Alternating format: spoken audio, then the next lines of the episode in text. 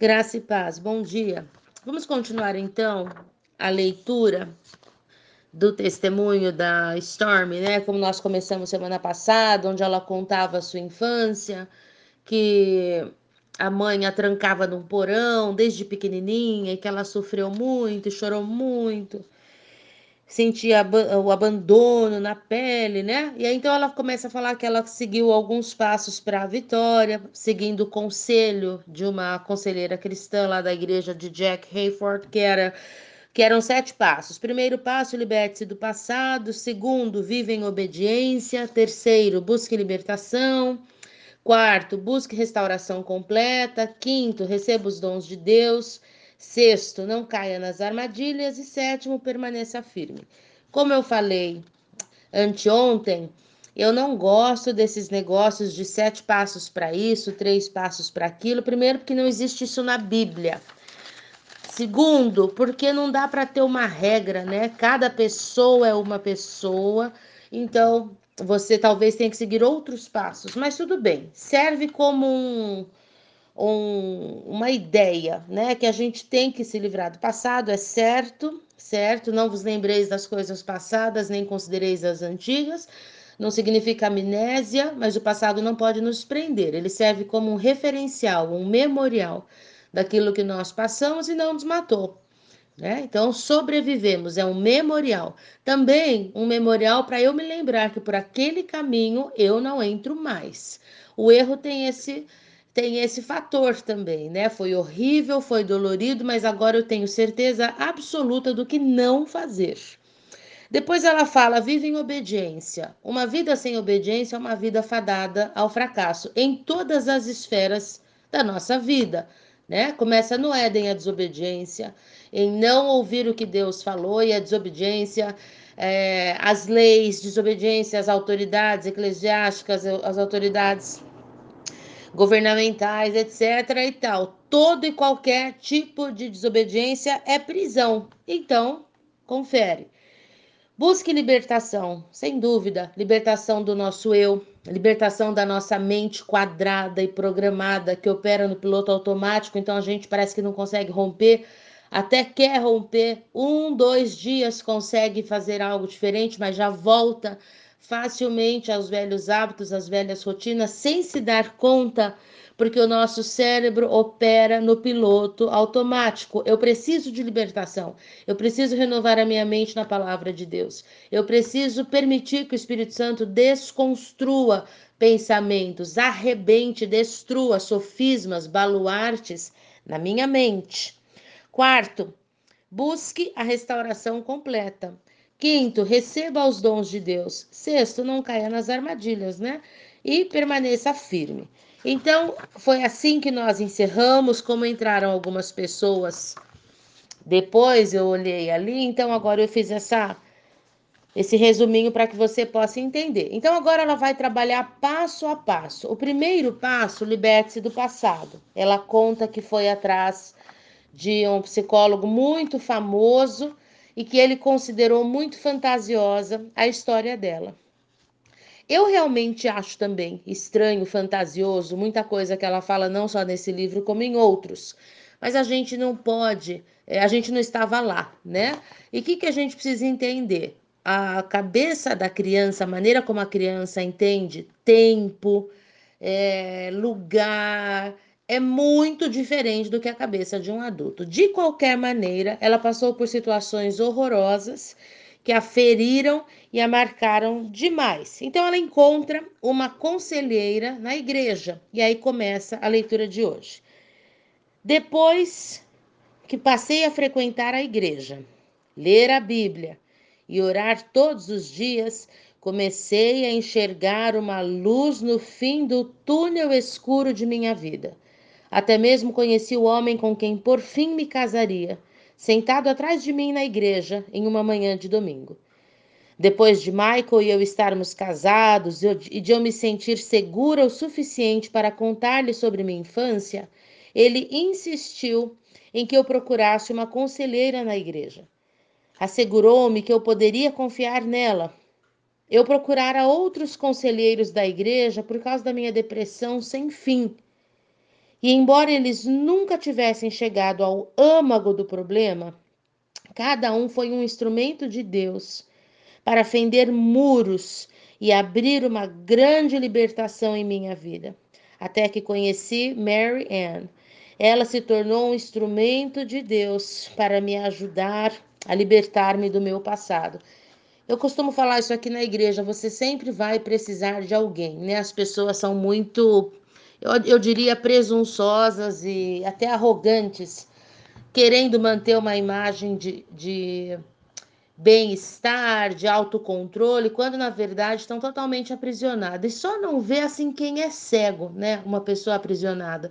Uma, uma pessoa aprisionada dá sinais na vida espiritual infrutífera, dá sinais numa casa desajustada, dá sinais numa saúde comprometida, dá sinais num corpo deixado de lado, dá sinais de todas as maneiras, de todas as maneiras. Então, ela acha, ela acha, ela acredita que ninguém está vendo. Ela vive tão, tão imersa no seu próprio auto-engano, ela vive tão entregue às suas próprias mentiras que até as mentiras que ela sabe que são mentiras passam a ser verdade para ela. Então ela começa a falar tanto aquilo que ela acredita, ela acha que ela está conseguindo passar uma imagem de bem-sucedida, de uma pessoa bem-sucedida, bem resolvida, de bem com seu passado, só que é explícito, como se num outdoor na testa com luminoso e pisca-pisca, mostrando que ela é aprisionada, a casa está aprisionada.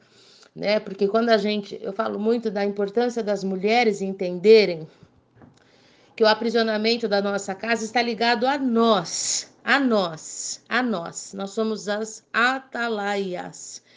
Se a mulher é liberta, a casa é liberta. Se a mulher é curada, a casa será. Ah, mas o marido é o cabeça, sim. O marido é o cabeça, ele é o líder, ele é o gerente, ele é o sacerdote, ele é o nosso protetor, ele é o nosso provedor. A mulher é o coração. O marido é o cabeça, a mulher é o coração. Quando o coração vai bem, o corpo fica em paz. Nós, e quando o coração está doente, quando o coração está doente. Então você faz um teste na sua casa. Quando você está de TPM, monstruada, né? Como meu marido fala, não é nem menstruada. Ele falou: não, nunca tive menstruada. Você fica monstruada.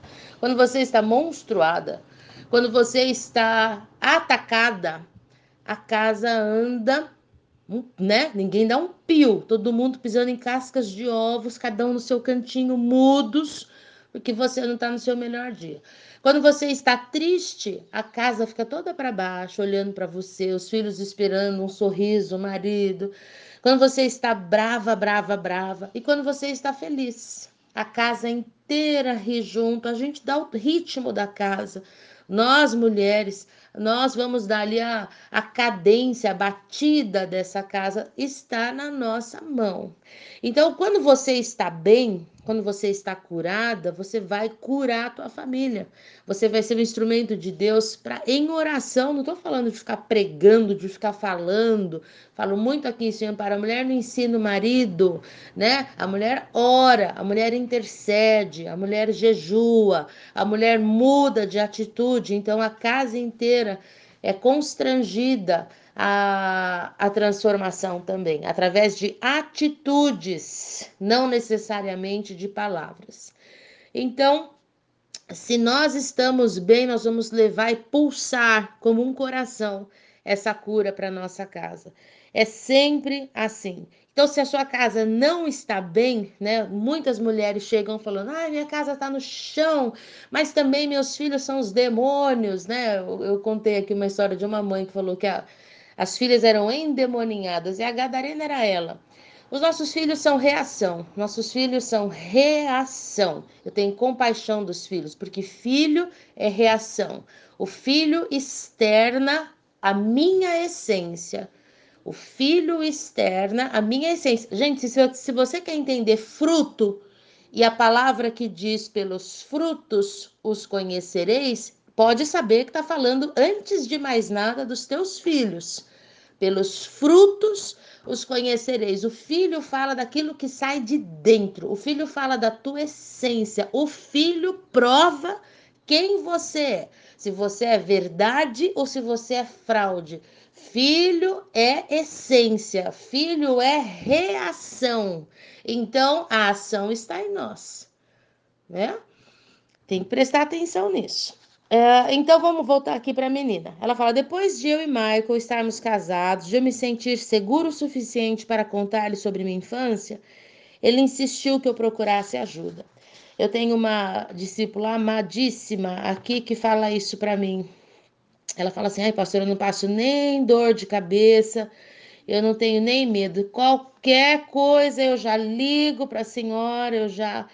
A gente já conversa e eu sei que o Espírito Santo vai tirar com a mão. Por que, que eu vou sofrer? Eu acho uma graça, seja uma coisa mais séria ou uma coisa mais simples, ela ela não tem problema com isso, né? De se expor, de se abrir. Então eu tenho muita gente também que vem com máscaras, né? Como se eu não pudesse discernir isso tanto intelectualmente, tanto usando o que eu tenho de, de entendimento intelectual para detectar, quanto de Espírito Santo, né?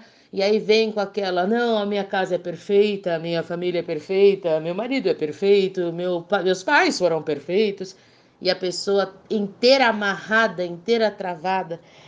Então é muito mais fácil quando você tem confiança e quando você entrega de verdade o seu coração nas mãos de alguém que possa ser canal da cura de Deus para você. E nesse caso, é a tua liderança. Sempre eu falo isso. Às vezes as meninas começam a escrever um monte de coisa aqui. Eu falo: olha, muito obrigada pelo seu feedback, Deus te abençoe. Procure teu pastor, procure tua pastora, procure tua liderança, não sei como que funciona em cada igreja aí. E é com eles que você tem que falar, né? Porque para mim é uma considero uma amiga que não vai contar para ninguém, só. Mas a autoridade sobre a tua vida, constituída por Deus, é que é a chave, é o portal para a tua cura e para a tua libertação. O fundamento da confissão. Tenho essas depressões ela contando, né? Tenho essas depressões que acontecem frequentemente, como panes emocionais que duram até duas semanas cada vez, contei a Mary Ann em nosso primeiro encontro. Seu rosto era bonito e compreensivo e me levava a uma confiança total. Mal consigo trabalhar e meus pensamentos se voltam para o suicídio como única saída. Não consigo nem sair da cama, exceto para as necessidades básicas. Leio a palavra, oro. E por que isso está acontecendo? Conte-me sobre sua infância, disse ela suavemente. Como foi? Como eu me sentia muito segura com ela, contei-lhe sobre meu passado e coisas que eu jamais tinha revelado a alguém. Ela me ouviu por quase meia hora, fazendo apenas uma ou duas perguntas. Quando eu terminei, ela disse: Você tem uma atadura e precisa ser liberta. Eu tenho o quê? Preciso de quê? Marianne deve ter percebido minha expressão de incredulidade, pois rapidamente me disse: Não se preocupe. Atadura é a opressão que vem sobre nós quando não vivemos da maneira que deveríamos. A libertação acaba com a opressão. Quero que você vá para casa e escreva cada pecado que Deus trouxer à sua mente. O que eu gostei desse livro é que elas tratam bem sério isso. Então não é, ah, eu vivo assim porque é uma maldição. Não, você vive assim porque tem pecado. As ataduras vêm por pecado. Foi como eu comecei em janeiro falando. O diabo só pode passar, só tem acesso, só tem legalidade através do pecado. Não significa que ele não atue sem legalidade. Ele atua. Ele é ladrão, ele é assassino, ele pula a janela. Mas quando ele não tem legalidade, você ora, denuncia diante do trono do Pai, lembrando que é um juiz, denuncia diante do trono do justo juiz, Salmo 7:11, e ele imediatamente é retirado. Se ele tem legalidade, você pode orar, jejuar, ler a Bíblia, como ela está falando. Ah, eu estou orando, lendo a Bíblia e não acontece nada. Ele tem legalidade. Você pode orar, ler a Bíblia, rodopiar, fazer o que você quiser. Se ele tem legalidade, ele não vai sair. até que você tire a legalidade da mão dele. E como que a gente tira a legalidade das mãos de Satanás? Eu sempre falo para as meninas olharem para um papel e entenderem cada pecado como um papel. Por isso é importante você escrever. Não adianta você chegar lá no SPC, Serasa, se você tem dívida e falar: olha, eu tenho umas dívidas aí, eu queria que é, apagasse, rasgasse isso. Não, que dívida? Que dívida? O que que você. Ah, você vai ter que falar um por um. Se é uma coisa só, ah, um dia meu cartão uh, tal estourou e eu. Tá, tá, tá. Então ele vai procurar, vai, vai, falar, vai te falar o valor, você vai pagar, e aí você tá com essa fatura quitada. Se você tem inúmeras coisas, você vai ter que citar uma por uma. Talvez você vai precisar ir atrás de gente, de empresas, de lugares para resgatar cheque, para resgatar papel, sei lá o que que é, para limpar o teu nome.